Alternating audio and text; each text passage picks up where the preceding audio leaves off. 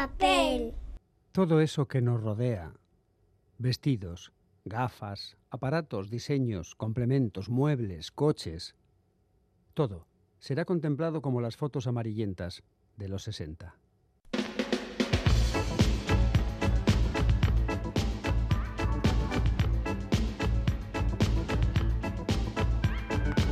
Pompas de papel.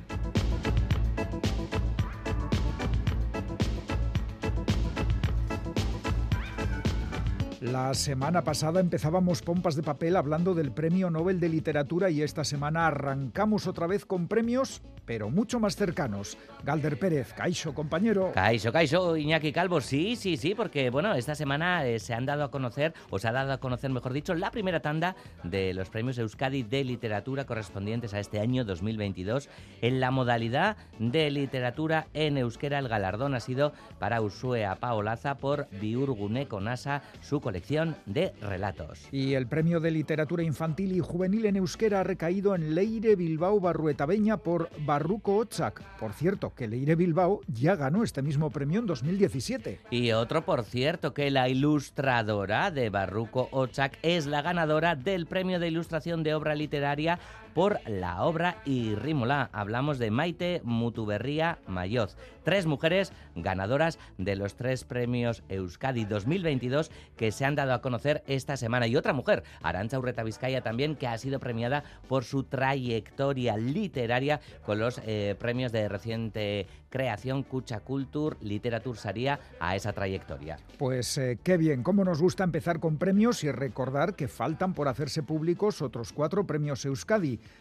Traducción literaria al euskera, ensayo en euskera y castellano y literatura en castellano modalidad que el año pasado tuvo como ganadora a nuestra compañera Chani Rodríguez por su novela Los últimos románticos. Tú sí que eres un romántico porque no pierdes coba, para citar a Chani aquí. Bueno, gran noticia desde luego los premios Euskadi de literatura y ahí, por cierto, hay que sumar eh, otras dos. Una, el 89 aniversario del nacimiento de Gabriel Aresti que se cumplió el viernes, Iñaki. Y otra, los 40 años de la publicación de la primera novela de Isabel Allende, La Casa de los Espíritus. ¿Cómo pasa el tiempo? Bueno, y esos premios Gabriel Aresti también de cuentos y demás. Bueno, el tiempo. Y para ocupar el tiempo bien y estupendamente, nada como una buena lectura. Así que atención a las propuestas del equipo pompero formado por Félix Linares, Chani Rodríguez, Ane Zabala, Quique Martín, Iñaki Calvo... Roberto Mosso, Begoña Yebra, Goizal del Andabaso y Galder Pérez. Todo preparado, empezamos. Es mejor que todo no esté preparado, porque si no, Iñaki, ¿qué? No enredes.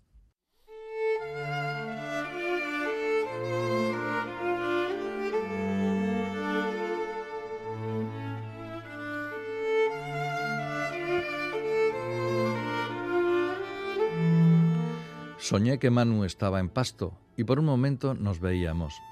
Yo necesitaba hablarle, decirle muchas cosas, no todas las cosas, pero necesitaba que me escuchara y que me abrazara. Quería decirle que es lo mejor que me había pasado en la vida y también que quería terminar nuestra relación. Pero Manu estaba feliz de verme y yo era una mala persona, así que solo le decía, tenemos que hablar. Y Manu me respondía, creo que sé por qué. Pero por su sonrisa yo no creía que supiera. Entonces me arrepentía. Me arrepentía de muchas cosas, no de todas las cosas, y decidía no decirle nada. Cogíamos un taxi en medio de la neblina con nuestras gafas de sol iguales y el conductor nos llevaba por una calle llena de flores porque pensaba que nos habíamos casado.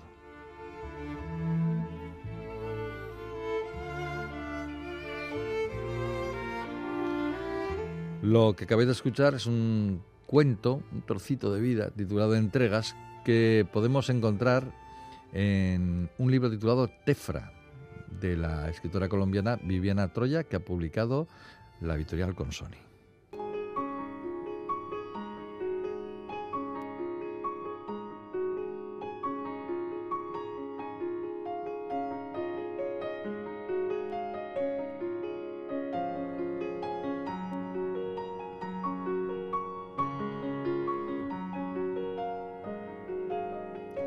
Tefra es como se llama a las cosas fragmentadas que salen de un volcán, es decir, estamos hablando de lava, gases y piedras que se solidifican al contacto con el aire, convirtiéndose en ceniza que cae alrededor del cráter en forma de un cono simétrico.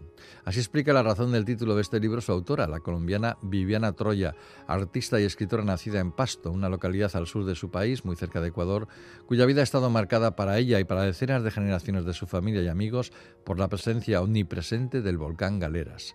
Tefra es un libro repleto de trocitos, fragmentado, un volumen de relatos, si se me permite la definición, en los que hay muchas verdades, algunas entre comillas y otras sin comillas. Por ejemplo, trozos de programas televisivos, historias que pasaron de abuelos a padres y de padres a hijos, sucedidos inventados a la manera mitológica, informaciones que parecen creaciones, recuerdos del pasado que pudieron haber pasado, escritos del pasado reescritos o no, noticias que parecen repetirse, ensoñaciones provocadas por la ceniza y los temblores, cuentos contados por niños basados en lo que oyeron, cuentos contados por adultos basados en lo que vieron.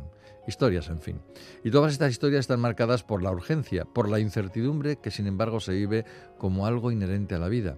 Es lo que tiene vivir en las faldas de un volcán, donde a pesar de todo se viven las mismas cosas que otras gentes viven. Se vive el trabajo y la fiesta, se vive la vida y la muerte y sobre todo se vive el amor y el desamor.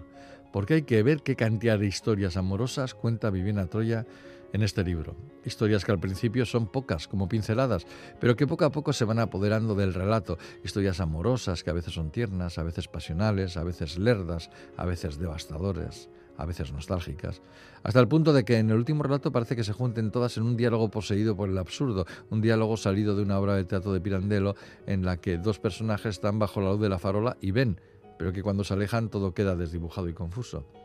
Es un libro hermoso y raro este Tefra de Viviana Troya.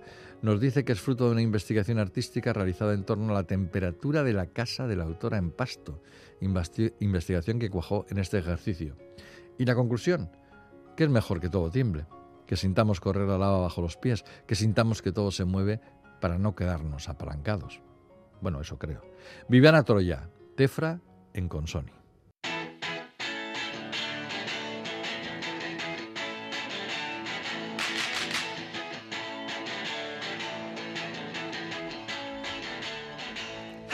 Ya están aquí los aplausos y los heys. ¿Anticipo de qué? Pues de los libros que nos va a recomendar, como siempre, nuestra querida Chani Rodríguez, que hace la selección semanal y bien que se lo agradecemos. Chani, ¿qué tal, compañera? Hola, Iñaki, muy bien. Bien, siempre hay con tus cinco libros semanales más el que vendrá luego, que se lo reservamos para más tarde. Pero ahora vamos con estas reseñas de títulos que están muy recientes y vamos a empezar con uno que es todo un homenaje a su autora tristemente desaparecida. Mm. en la entresaca de novedades, este destaca, por encima de todos los demás. Pues sí. ¿Qué libro es? Pues eh, el libro que dejó escrito eh, la gran Almudena Grandes, Todo va a mejorar, que publica, pues como es habitual en su caso, Tusquets. Grande Almudena Grandes, sin duda, y aquí tenemos su, obra póstuma. Eso es. Em, nos lleva a, un futuro próximo. En España, un nuevo partido político llamado Movimiento Ciudadano Soluciones Ya Uy. ha arrasado en las elecciones. No sé yo, no me suena nada bien, ¿eh? Quien lo dirige en la sombra es un empresario de éxito que propugna que el Consejo de Ministros funcione como un consejo de administración. Qué bien. Y que tiene proyectos ambiciosos para arreglar el país. Madre mía, qué miedo. Un poquito, sí. qué miedo. Esto también, es, que resulta, es el futuro, pero... Almudena es visionaria. Mm. Tras la alarma de una ola de vandalismo, formará un nuevo cuerpo de vigilantes, tras un gran apagón creará un acceso limitado a Internet y ante las dificultades estimulará la libertad de compras y consumo. Todas ellas serán medidas mm. extraordinarias porque el país se enfrenta a nuevas formas de pandemia que exigen velar ante todo por la seguridad. La seguridad es salud, la salud es vida, la vida es seguridad. esta, esta libertad de compra y consume es esa libertad que defiende generalmente es, eh, la extrema derecha. Sí, es una libertad que, en fin, si puedes, adelante, y si no, pues te fastidias. Y limitar la seguridad, si nos va sonando. Solo un grupo de mujeres ante esta situación, mujeres y hombres corrientes, se atreverán a desmontar las mentiras del nuevo régimen, porque eso se convierte en un régimen en el que todo aparenta mejorar cuando en realidad se vive bajo los abusos de poderosos sin escrúpulos. Por eso no le quieren a Almudena Grandes, no le querían ni le quieren en ciertos ámbitos políticos. Pues sí, la verdad. Ah, ah, hubo capítulos bien tristes, ¿no? Sí. Justo después de, Pues sí. de pues su nuestro- muerte. Pero bueno, ella, va, ella creo que va a trascender. Pues sí, trasciende sí, y aquí en Pompas de Papel siempre habrá hueco para Almudena Grandes. Eh, bueno, pues eh, después del homenaje implícito y explícito, eh, otro título de un autor que me vas a explicar quién es porque no me suena. Pues yo tampoco lo conocía. Nació en Buenos Aires en 1977. Es autor de libros de poesía narrativa y otros, como dice él, de género más dudoso, a saber. Actualmente es profesor en la Universidad de Buenos Aires y en la Nacional de las Artes. Le encanta, por ejemplo, a César Aira, este grandísimo Ajá. escritor argentino. Sí, sí, sí. Entonces digo, bueno, pues le voy a echar un vistazo a esto, porque además Sexto Piso es una editorial de mm, cuyo criterio me De fío. confianza, sí, sí. Y en Sexto Piso se nos presenta una oportunidad, que así se llama este libro. El narrador está embrujado, nos dicen. Cuando quiere hacer ciertas cosas, el embrujo se lo impide. No todas las cosas, pero sí acciones contundentes y resolutivas, como por ejemplo buscar a una bruja que le ayude a solucionar su problema. Muy bien, Todo muy normal. lógico, muy Todo lógico. normal. Sí. En su bolsillo guarda un papel con los teléfonos de tres brujas que podrían deshacer el maleficio. Oye, si hay para elegir, mejor, claro que sí. Pero claro, tiene la duda, porque una es como la de antes, otra es moderna, moderna, y la otra tiene sus propios métodos. Pero ¿a cuál de las tres llama? Esto, es, esto es tener demasiadas opciones abiertas a veces es malo, es malo. Bueno, bueno. entre copas de vino, viajes periodistas, fantasmas e interrogatorios, el narrador autorreflexivo e indisciplinado se afana en contar su experiencia para encontrar un sentido que se Uy, le escapa. Parece Bueno, profundo, pero creo que nos vamos a divertir sí, leyéndola. es una historia divertida. ¿Qui- qui- ¿Quién es el escritor, el autor? El autor es Pablo Cachatian. Ajá, Pablo Cachatian. argentino. Eso es argentino, bueno, y un poco de humor, así que no viene, que nunca viene mal. Para nada. Bueno, Es un argumento, desde luego, extraño. a mí si me das a elegir entre tres brujas, ya partimos de una buena base argumental. bueno, pues siguiente título de hoy, el tercero. Mira, hoy también que- quería. mm, Título curioso, además. Muy curioso, es, eh, de la boca del caballo sale la verdad. Bueno, la autora es Meriem Alawi y lo ha traducido Malika Mbarek López, una traductora premiada. Sí. Eh, lo he traído por hacerle un guiño a Cabaret Voltaire, que esta semana está de enhorabuena. ¿Por qué? Lo sé, lo sé. A ver, Porque es la que está recuperando y publicando todas las obras de la última premio Nobel de Literatura, Annie Ernaux. eso es ¿A que sí? Es la pedrea de Nobel, ¿no? Siempre se mira, bueno, aparte de la autora, A ver quién, lo está- publica, quién lo publica. es, y sí, tiene varios títulos publicados en euskera también esta También, autora. también, sí. Annie Ernaux, sí. Es verdad, así que se puede leer también en euskera. Sí. Bueno, em, Vamos con Cabaret Voltaire. eh, la es- editorial. ahí van a encontrar eh, ustedes los libros de Anier, ¿no? Pero también esta novedad, de la boca del caballo sale la verdad. Meriem Alawi nos ofrece una colorida panorámica de la vida cotidiana en un Marruecos popular, donde cada uno se enfrenta a las dificultades y las supera a fuerza de vitalidad e ingenio. Yemía, a la que el destino guiado por decisiones desafortunadas llevó a ejercer la prostitución, vive sola en Casa Blanca con su hija, mujer valiente y optimista, de carácter fuerte, describe sin tapujos y con humor el mundo que le ha tocado en suerte, al bruto de su amante, a Halima, la compañera depresiva que lee el Corán entre cliente y cliente, a Muy, su madre, de estricta moral, que parece desconocer la actividad a la que se dedica su hija. Pero la llegada al barrio de una joven llamada Chadlia, apodada Boca Caballo, Ahí va. va a cambiar para siempre su futuro. Estupendo. Es un debut, pero es un debut muy aplaudido. Lo han puesto por las nubes, por ejemplo, en Le Monde. Oh, Y bueno, sobre la autora simplemente decir, porque este es su primer libro, que nació en Casablanca, en Marruecos, también en 1977, y que esta es su primera novela. perfecto. Pues otro debut interesante, otra novela para leer. Y el siguiente libro, mm, ¿es, ¿es novela? ¿Qué es? Es novela, yo es creo. novela, ¿eh? Bueno, yo lo definiría así, pero aquí también me he fiado mucho del sello. Automática Editorial es una editorial, por ejemplo, publica Jan Lianque, mítico candidato al Nobel. Sí.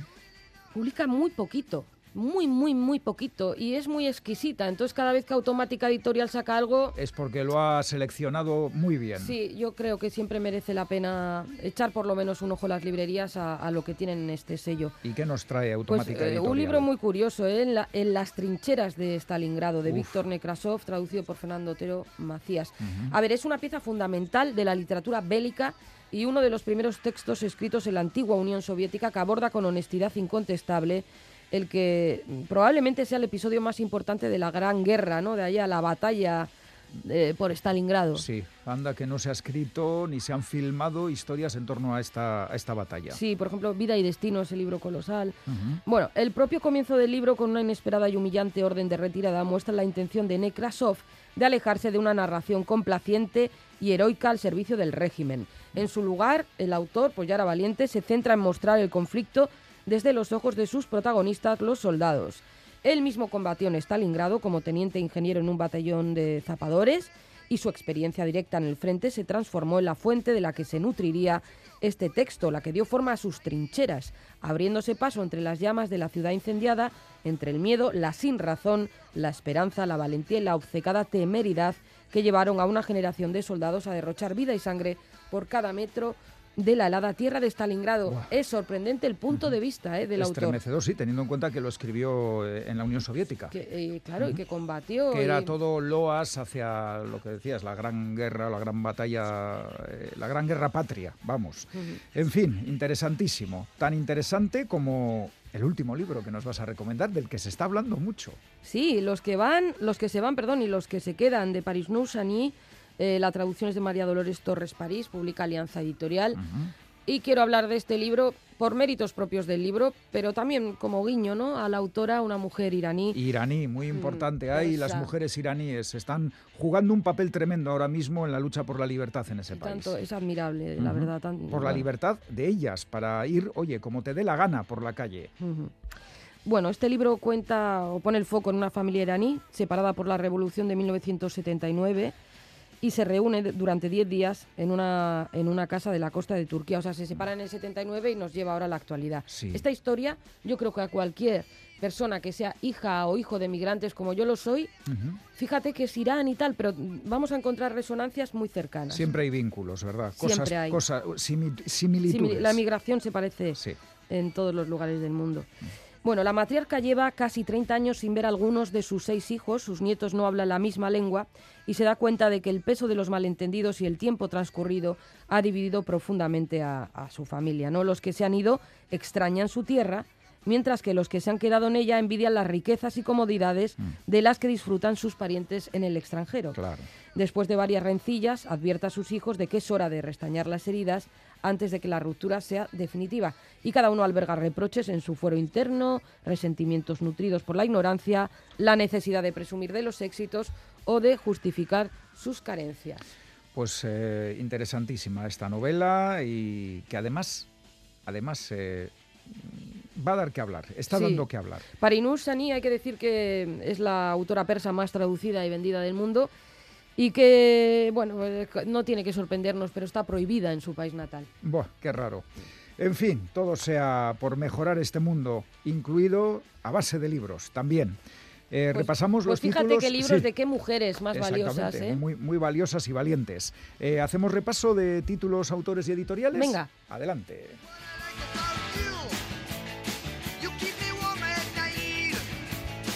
Todo va a mejorar de Almudena Grandes, Tusquets. La obra póstuma de Almudena Grandes, nada más que añadir. Una oportunidad, Pablo Kachadjian, sexto piso. Elegir entre tres brujas, madre mía, qué dilema. De la boca del caballo sale la verdad. Meriem Malawi, Cabaret, Voltaire. Marruecos literario también existe. en las trincheras de Stalingrado, Víctor Nekrasov, Automática Editorial. Stalingrado, sin héroes, solo con seres humanos. Los que se van y los que se quedan. Parinus Sanier. Alianza eh, Editorial. La novela de la autora iraní eh, más reconocida, traducida y vendida del mundo. Tampoco nada más que añadir. Y por supuesto prohibida.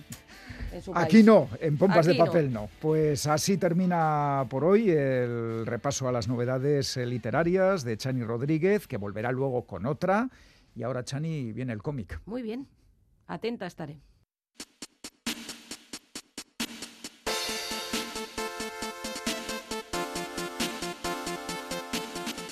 Teatro, novela, ensayo, docudrama, reality y por supuesto cómic.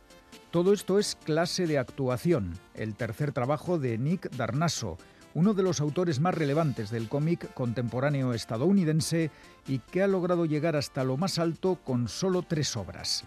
La primera, Beverly, publicada en 2016, era un conjunto de relatos sobre jóvenes americanos buscando su sitio en una sociedad aséptica y egoísta que recibió el premio a la mejor novela gráfica concedido por Los Angeles Times y al otro lado del océano el premio a la autorrevelación en el Festival de Cómic de Angoulême.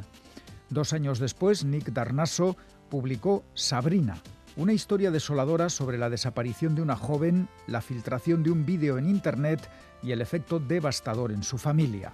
Esta obra tuvo tal impacto que se convirtió en el primer cómic nominado al prestigioso premio literario Man Booker. Y ahora, apenas dos meses después de su lanzamiento en Estados Unidos, se publica la versión en castellano de Clase de Actuación, la tercera novela gráfica de Nick Darnaso, una obra absorbente que otra vez rasga con bisturí de cirujano las capas más profundas de la sociedad americana. Y en su cirugía, el autor nos descubre un modo de vida que genera soledad, tristeza, incertidumbre, alienación y violencia. La fórmula empleada en esta ocasión por Nick Darnaso es juntar a un grupo de personas inseguras e inadaptadas que no encajan en su entorno y están ansiosas por dar un giro total a sus vidas, aunque no saben cómo hacerlo. El grupo, formado por 10 hombres y mujeres, se apunta a las clases de actuación impartidas por John Smith, un individuo que desde el principio infunde sospechas por su extraña manera de proceder. Su método consiste en hacer que sus 10 alumnos interactúen por parejas o en grupo, improvisando situaciones o creándolas a partir de una expresión inicial que obliga a dar una respuesta.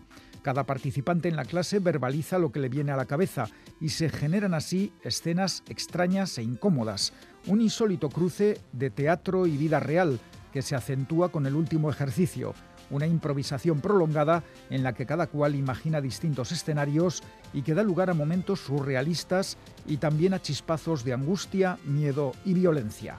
El dibujo frío e impersonal, con los protagonistas en escenarios planos y casi siempre vacíos, da lugar a una obra compleja e inquietante, un nuevo y desolador retrato de la clase media-baja estadounidense, mucho más cerca de la ansiedad y la depresión que del cada vez más inalcanzable sueño americano.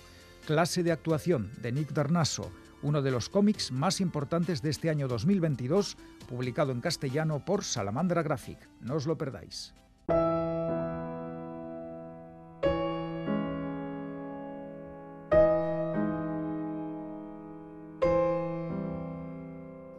Espainiak ez baian dauzkat.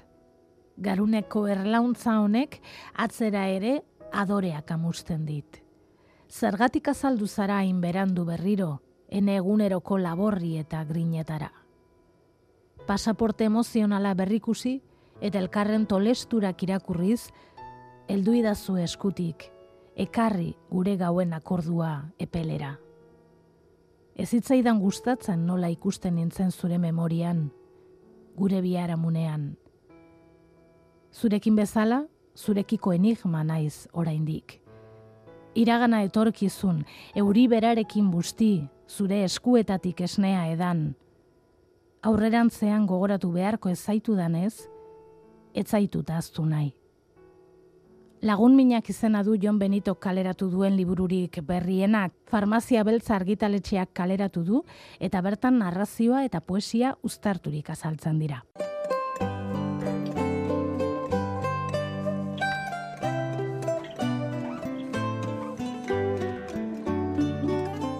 Han venido a Bilbao José María Merino y Manuel Vilas para ser presentes en un festival literario relacionado con el humor, el Festival Ja.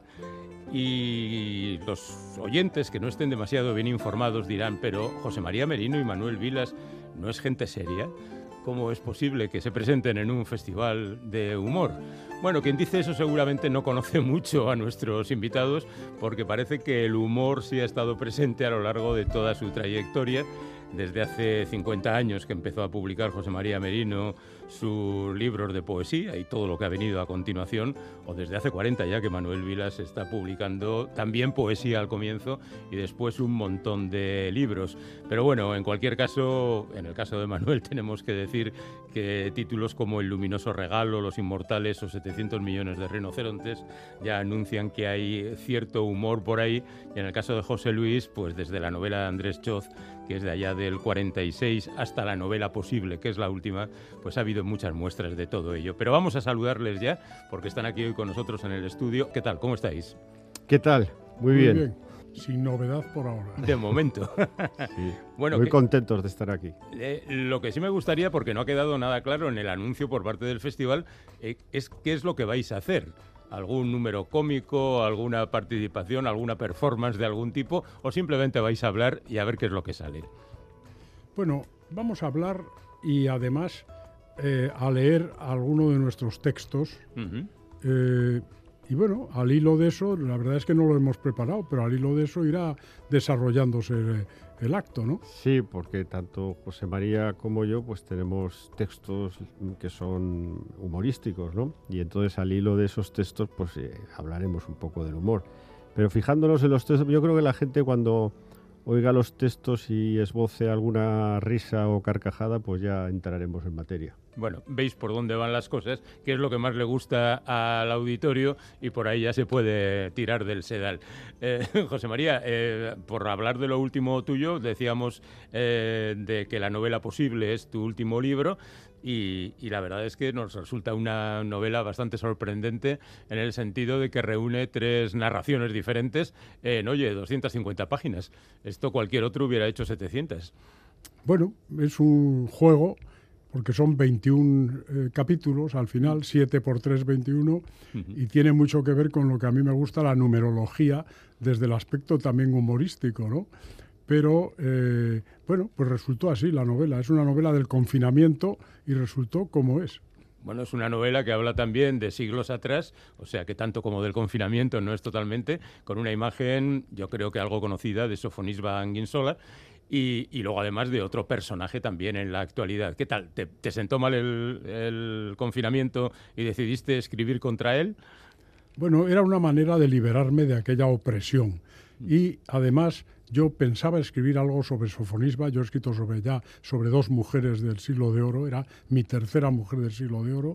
Eh, eh, la, primera fue Lucrecia de León, la segunda Oliva Sabuco de Nantes, y sofonisba es que yo me enamoré de sofonisba, con permiso de mi mujer. Ya, cuando, te lo dio. Cuando la conocí. Y bueno, pensaba escribir sobre ella y, así resultó. Bueno, en el caso de Manuel, el último libro publicado creo que es, porque publica bastante, Una sola vida, una recopilación de poemas muy libres por otra parte y donde hay tema humorístico para regalar, ¿no? Porque, uff, casi todos los poemas tienen a ver, qué bien, qué hermoso, cuánto te quiero o te quise, ya no sé, y a quién le importa. Desde luego no a la historia de España. Hay en mi poesía combinación entre la ironía y a veces ese poema que has citado, por ejemplo, eh, creo que es el de la muerte de mi madre, me parece. Entonces ese es un poema que, que, tiene un doble filo, ¿no? Que un lado es tiene ironía, pero por otro lado tiene toda la, la gravedad de enfrentarse a una pérdida tan mayúscula como es la, la madre de uno, ¿no? Igual sale de aquí un eslogan para este festival diciendo los malos momentos se curan con humor, ¿no? Eh, yo, yo, yo creo que somos hijos todos de Cervantes, y, la novela moderna se funda con Don Quijote, que es fundamentalmente una obra eh, asentada en el sentido del humor, un sentido del humor ya moderno y contemporáneo, ¿no? Eh, José María, el hecho de que casualmente seáis familia por persona interpuesta, es decir, esos nombres horribles de suegro y yerno, que parece que siempre tienen connotaciones negativas, eh, ¿os ayuda a la hora de hacer, de tratar el humor eh, en encuentros como el que os ha traído a Bilbao? Bueno, yo creo que no es un elemento. En fin, somos dos escritores que encima tenemos la, suerte o la casualidad de, ser familia. Pero yo creo que eso no tiene nada que ver con nuestra mirada del humor. O sea, podemos hacer una mirada del humor desde ahí, pero sería algo muy personal, ¿no? ¿Cómo lo ves, Manuel? Efectivamente, sí. Hablamos mucho de literatura. ya lo de literatura, pero también mucha de...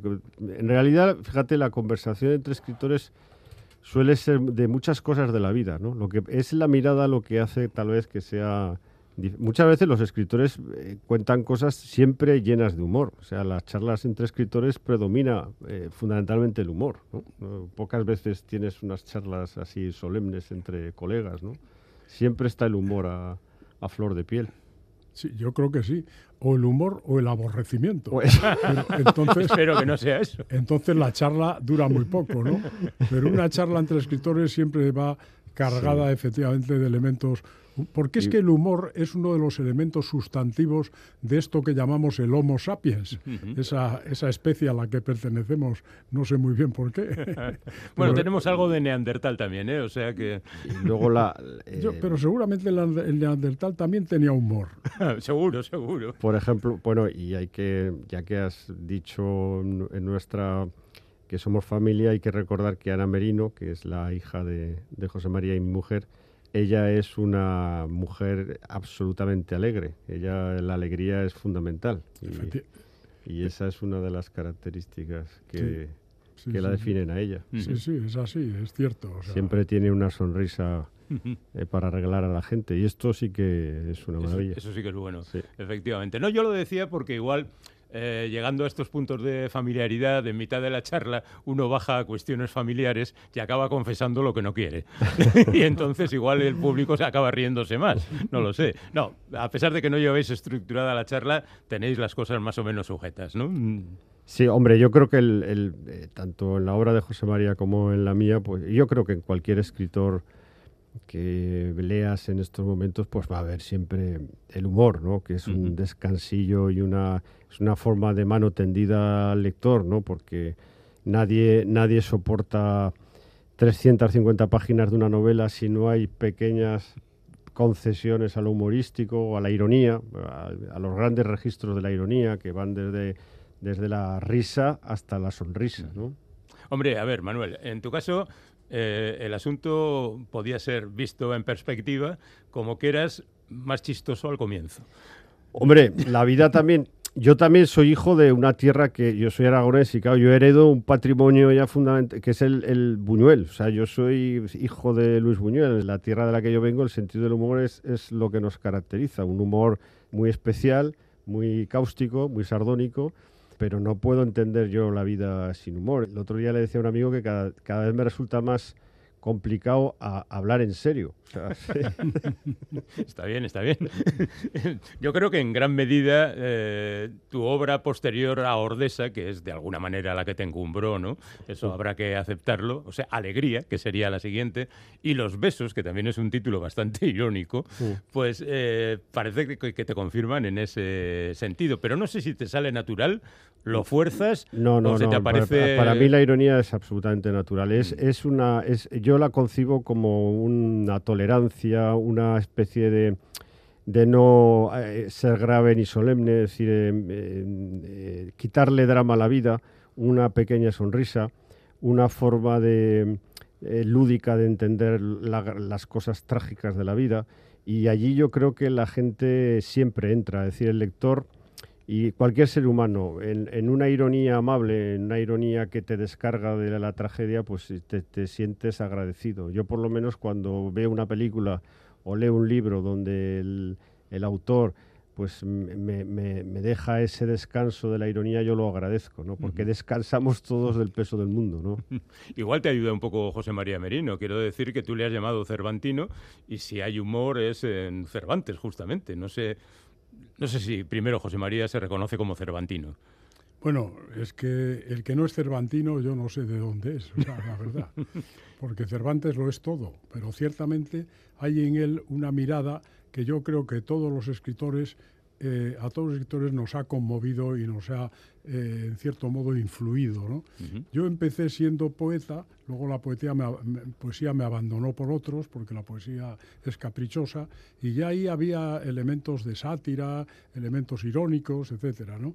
Pero luego, en- eh, cuando entré en el cuento, pues muchos de mis cuentos tienen elementos, en fin, de, esta, de, esta, de estas características y sobre todo el minicuento. Ujú. Cuando descubrí el microrrelato, la verdad es que ahí el humor empezó a, a ser efervescente, porque es que al humor le encantan también las, las narraciones breves, no sé por qué, pero es algo que yo lo veo como muy propio de, de la literatura y muy cervantino, efectivamente, o cervantesco. José María, ¿qué tienes por ahí preparado para un día de estos publicar? Pues eh, para celebrar el séptimo eh, cumpleaños de mi nieta Ana, Ajá. un libro sobre el ratón Pérez, que se llama El país de Lindabrina y Ratón Pérez.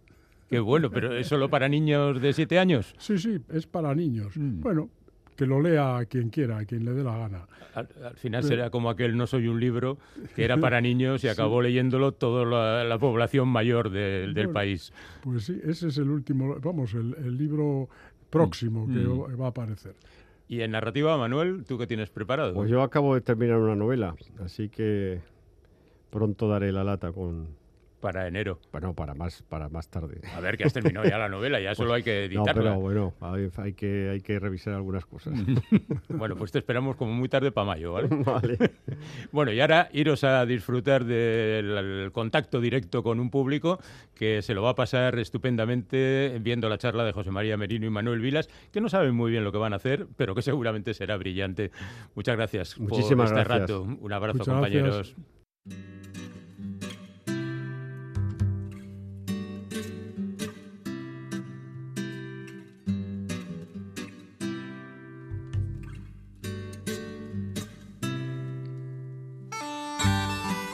Sentía la sangre suave como lava entre sus piernas y en la rabadilla. Eva estaba tumbada boca arriba. Salió de la cama con sigilo y vio la mancha en la sábana. En la penumbra tan solo era una señal negruzca, un círculo irregular. Retorcióla en agua para mirar la culera y encontró un redondel aún más grande. Salió de la habitación en silencio, descalza, para que sus pisadas no se escucharan en medio de la noche. Su reloj de pulseras había parado. Le dio cuerda mientras bajaba las escaleras de madera oscura. Toda la casa estaba tenuemente iluminada por la lamparilla que la familia dejaba encendida cada noche en el comedor.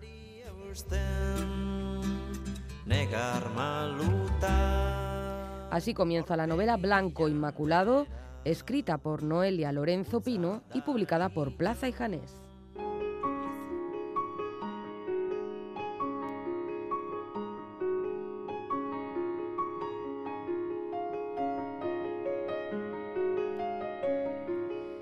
En un caserío cercano a Irún aparece el cadáver amordazado de una chica de 14 años. La herchancha llega alertada por el incendio que se declara en la casa y será entonces cuando descubran también el asesinato. Desde el principio sabremos que otra de las habitantes de la casa, Eva, de 14 años también, ve a cinco encapuchados vestidos de negro alrededor de la joven muerta. No tardará en entrar en acción la inspectora Lur de las Heras, a pesar de encontrarse de baja. Sufre rigidez y agarrotamiento en piernas y espalda como si le hubieran colocado una placa en la columna, leemos. Los médicos no consiguen dar con el origen de su dolencia. A pesar de encontrarse de baja, como decíamos, su jefe Nando García la convence para que entre en el caso porque la tiene en gran estima profesional. Se dice que Lur habla con los muertos, pero sea como fuere, su expediente es brillante.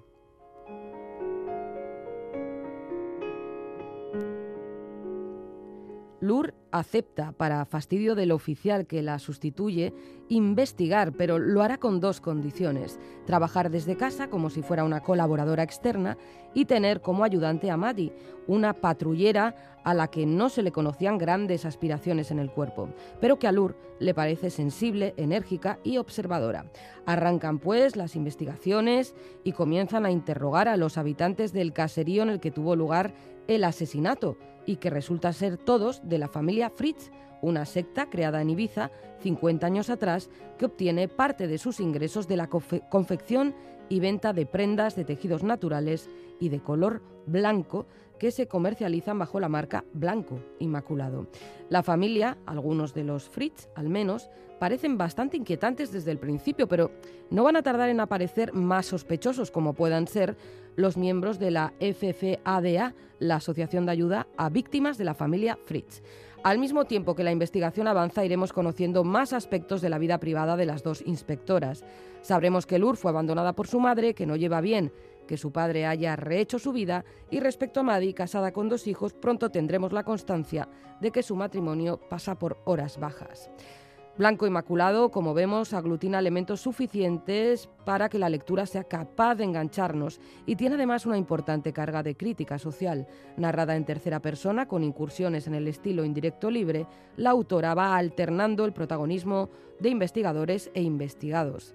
Noelia Lorenzo Pino, nacida en Irún en 1978, conoce ya bien el oficio porque con anterioridad había publicado otras seis novelas negras que ya habían llamado la atención de los lectores.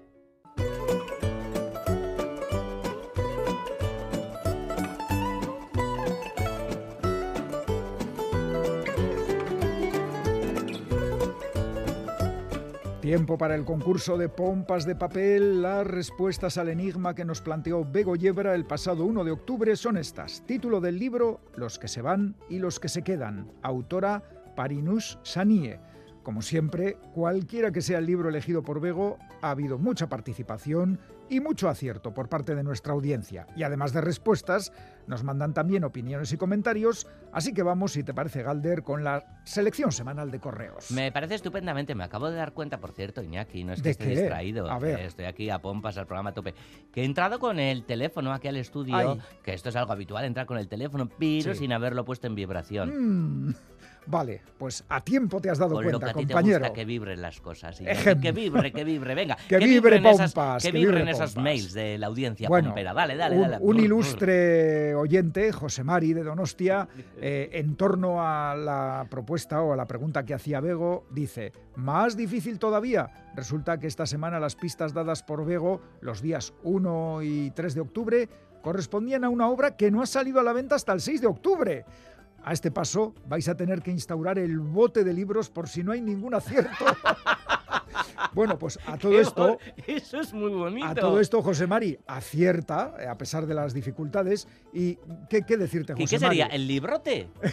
no lo sé, el, libro, el librobote. El librote, ¿no? El librobote. No, hombre, pero jolín, es mucho más bonito el librote. Vale. Ya sé que me como ahí una Pues sílaba, nos apuntamos la propuesta de José Mari, lo que pasa El que... librobote es como un poco... afortunadamente Y tenemos una audiencia que vamos, que, que siempre hay ¡Que vote, que vote, que vote el librote! Perdona, José Mari, que estamos con tus... Bueno, Laura desde Andoain nos manda otro correo en el que nos dice Caixo Pompas. La respuesta de esta semana es Los que se van y los que se quedan de Parinus Sanie, publicada por Alianza Editorial este mismo año. Una familia iraní se ve obligada a separarse por la revolución de 1979 y 30 años después se vuelven a reunir para pasar 10 días en la costa turca. Durante esos días tienen que enfrentarse al hecho de que ni siquiera todos los miembros hablan la misma lengua, la añoranza de los que se tuvieron que ir o el rencor que sienten los que se quedaron hacia la vida que han llevado los que huyeron. Es una novela que además del exilio habla sobre las relaciones familiares. La verdad es que no conocía este libro ni a esta autora, pero me ha gustado mucho lo que he leído mientras seguía Las Vegopistas. Me la apunto, muchas gracias. A ti, Laura, a ti. Pues sí, Laura. Y dice que además me gustaría comentar que estos días la editorial Kriller 71 ha lanzado un SOS porque necesitan ayuda para sacar adelante su catálogo de los próximos dos años. Para ello ha abierto una campaña de cofinanciación a través de Goteo Funding. En la bio de la página de Instagram de la editorial hay un enlace que te permite aportar. Además hay recompensas interesantes. Si pudierais leer esto para que llegue a más gente os lo agradecería porque es una editorial muy interesante, Kriller 71, y me daría mucha pena que desapareciera. Ay, bueno, pues ahí queda esa- ese anuncio, esa petición que hace Laura desde Andoain. Eh, más eh, correos de oyentes. Chechi Sergio, que estaba por decirnos la dirección para mandarle el premio, eh, nos la ha dado y nos dice, lo primero agradeceros el premio de la semana pasada en el concurso para, que, para el que os mando dirección y datos de envío, que se me olvidó indicar en el correo anterior. De Munguía, por cierto, o residente, al menos, nos dice Chechi. Y hoy en la sección lecturas quiero mencionar el libro de cuentos Autoficción de Juan Carlos Márquez, diez relatos breves de diferentes estilos, temática y tamaño que coinciden en un toque de irrealidad en algún momento de la trama, o toda, y en parecer estar escritos a vuela pluma y sin darle mucha importancia al contenido, lo que viene a ser lo primero que se le pasa al autor por la cabeza. Supongo que no habrá sido así, pero a mí es la sensación que me queda. Y atención, porque nos dice Chechi, en la sección al menos un cómic a la semana, Ay, ay, ay, Ole. ay, ay, me encanta. Tonta, de Jaime Hernández. Tengo que admitir que esta historia por capítulos se me hacía en un principio aburrida y sin sentido, como me sucedió con Ghost World, ya que estos no parecen guardar mucha relación entre sí y parecen inconclusos o a falta de un cierre parcial entre ellos. Pero según avanza, la historia de esta chica y su desestructurada familia se convierte en algo más serio, turbio interesante. Un buen trabajo dentro del género del cómic underground que de primeras tiende a echarme para atrás, pero... Y añade, mención especial a la participación de la infanta Elena interpretando al personaje de la Gorgona, sin desperdicio. Jaime Hernández es un gran autor, es de origen mexicano y es uno de los puntales del cómic underground estadounidense. Bueno, ¿qué nos dice Yosu? Eh, eh, desde Ocondo.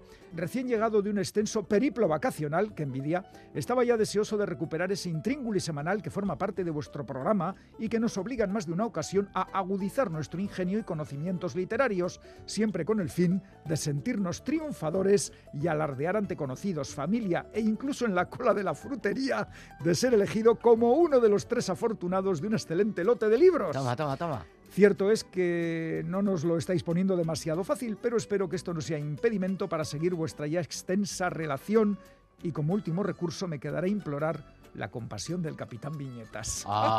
Oh, ahí te está haciendo la pelota Josu, ¿eh? Josu, Josu, Josu que se te ve el plumerete. Josu acierta, pero bueno, hoy no le ha caído el lote de libros. ¿Qué estás haciendo spoiler? Ya ya eh. Y último, último correo, Carlos, eh, desde Barcelona. A Caixo Pomperos Pomperas, eh, las vegopistas esta semana nos llevan a Los que se van y los que se quedan, del autor iraní Parinoush Sanie, y aprovecho para recomendaros un libro que pasará desapercibido, pero merecería un poco mm, de reconocimiento. El viento que sopla salvaje, de Pilar Pascual. ¿Os imagináis descubrir que en vuestra familia hay un secreto que todos conocen, excepto vosotros? Bueno, oh, ahí está la pues propuesta. sí, pero estas cosas pasan, ¿eh? Estas cosas pasan. Mira, Redada Familiar, la obra de teatro que, que estrena Vaivén también este, este fin de semana, pues tiene un poquito de esto, Iñaki. De todo hay en este programa. Bueno, de todo, de todo. José no, José Mari me ha dado una buena idea para la eh, fanfarria El bote. ¿eh? Ah, vale, muy bien. Pues, ¿qué te parece si vamos ya con eh, el reparto de premios de Pompas? Lo estoy deseando. Bueno, vamos con los premios a tres oyentes de Pompas que han acertado las respuestas. Libro Los que se van y los que se quedan, autora Parinus Sanie. El primer lote de libros es para... ¡Que bote, que bote, que bote el librote! Josebe Bilbao de Iruña. El segundo lote de libros es para... ¡Que bote, que bote, que bote el librote! Carlota Pavón Cobo de Gasteiz. y el tercer lote de libros es para... ¡Que bote, que bote, que bote el librote! Manu Larrañaga y Zaguirre de Donostia. ¿Te ha gustado el reboot? ¿Que funciona? Vale. Sorionaca a los tres, a Josebe, a Carlota y a Manu, os recordamos que para participar en el concurso de pompas podéis mandar las respuestas a la dirección de correo pompas.eitv.eus. Y si queréis enviarnos una carta, una postal, esta es la dirección. Pompas de papel, Radio Euskadi, Capuchinos de Basurto 2, 48013, Bilbao. Y ya, sí, el concurso de pompas de esta semana, las pistas para acertar la respuesta, nos las da como siempre Bego Yebra. ¡Alto! ¡Atención! Se buscan personas que leen, personas sin aleccionar, librepensadoras. Se buscan pomperos y pomperas. Porque aquí y ahora se regalan libros. Tres libros, tres grandes historias y las pistas de mi mano. ¿Qué os gusta? Un thriller, ¿eh? Pues ahí lo tenéis. Una rebelión literaria contra el racismo, el machismo y el abuso de poder. Asesino en serie, una familia, como todas las familias, vamos, normal o no tanto. El padre, pues un padre de aquellos. La madre tiene un amante que no es buena gente. Unos niños blancos, una niñera de esas que velan por la familia y vuelta a la burra al trigo, un asesino en serie de niños. Y de ahí desarrollad.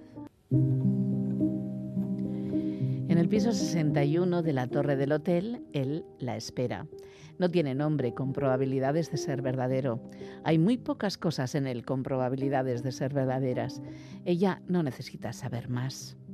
Él Es la única ocupante del ascensor, un cubículo de vidrio impecable que se eleva rápida y silenciosamente por el atrio, como si se adentrase en el vacío. Abajo, el concurrido vestíbulo del hotel desaparece. A los lados, plantas abiertas y barandillas vuelan hacia abajo. Una nueva e impecable manera de elevarse, tan diferente a los ascensores grandes, lentos y voluminosos de su infancia. En aquellos, a menudo, había ascensoristas uniformados que llevaban guantes. En estos, tú te haces de ascensorista. En el cubículo se ha quedado rezagado un leve aroma. ¿De puro? Es diciembre de 1977. Aún no está prohibido fumar en las zonas comunes de hoteles privados. Pues vosotras y vosotros mismos. Suerte, pueblo.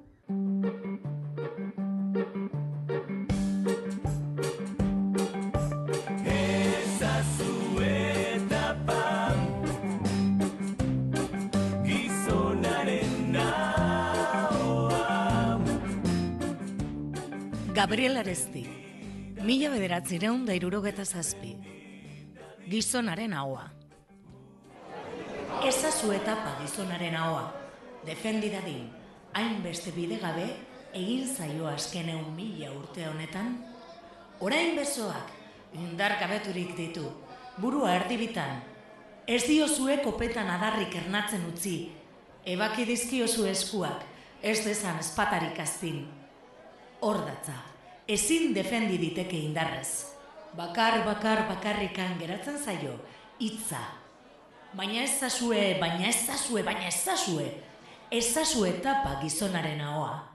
Itzaz balia dadin! Itzaz balia dadin. Martina ere herri ekimenak kanporatuko duelako. Está en nuestras manos. La próxima para celebrar. Itza zerbitza dadin. Itza zerbitza dadin. Honela konpreni dezazuen, zertarako jaiotzen den mundura. Ez ezazu etapa gizonaren ahoa. Ez, ez ezazu etapa gizonaren ahoa. Ez ezazu etapa gizonaren ahoa. Ez ezazu etapa gizonaren ahoa.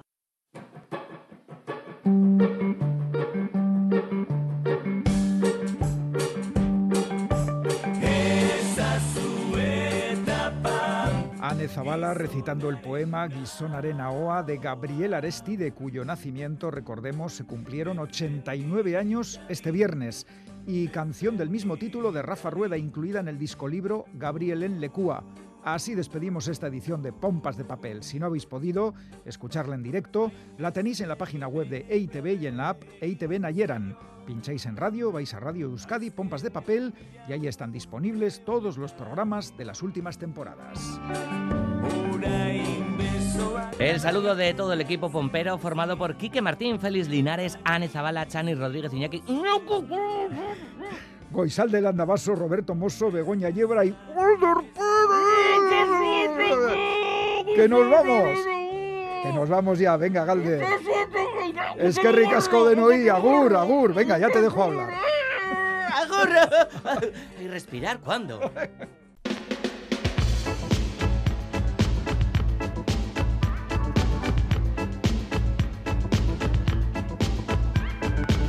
Pompas de papel.